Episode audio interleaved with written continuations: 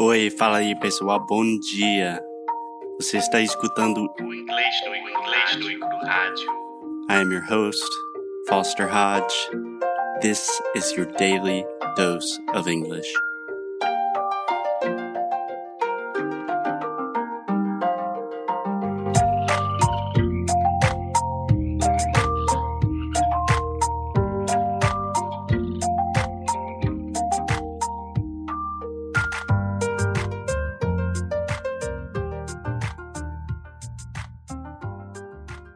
O negócio é o seguinte: essa aqui é a verdade nua e crua. Se você está ouvindo este podcast, saiba que a maneira, o jeito que você aprendeu inglês está errado. Está de trás para frente.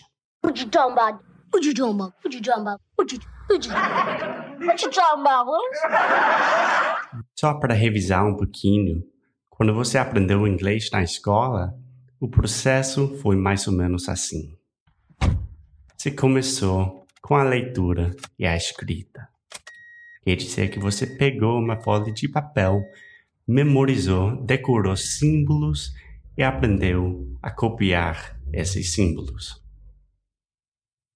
Então, daí você começou a aprender a gramática. Pense sobre o que é a gramática. O que, que é? É uma coleção complexa de regras que tentam explicar como nós comunicamos. Pensa nisso por um momento.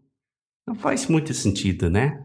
That doesn't make sense. E finalmente, você tentou ouvir e falar com falantes nativos, mas não teve muito sucesso. Porque quando os falantes nativos falam com você, você tem dificuldade para entender o que eles dizem. E quando você fala com eles, são eles que têm dificuldade para te entender.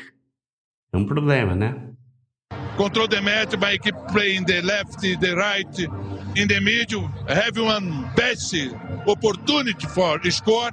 Se você se identificou com essa história, eu vou te oferecer uma solução em comum. Aprenda de trás para frente. Learn English backwards. Jogue fora o roteiro normal, porque não funciona. Foi assim que eu aprendi português em mais ou menos quatro meses e também é o método que a gente está usando no inglês no e cru. Funciona.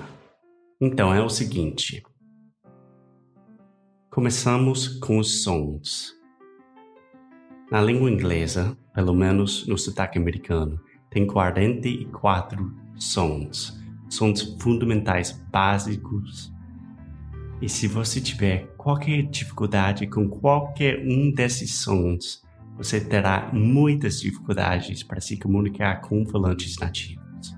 Quando você já tem um conhecimento bom dos sons básicos, vamos treiná-los usando as frases e conversas simples, para que você pode aprender, para você possa nossa, viu, gente, que eu erro muito no português também.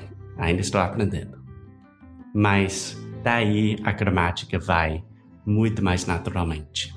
E finalmente, você aprende a ler e a escrever só apenas quando você já está falando.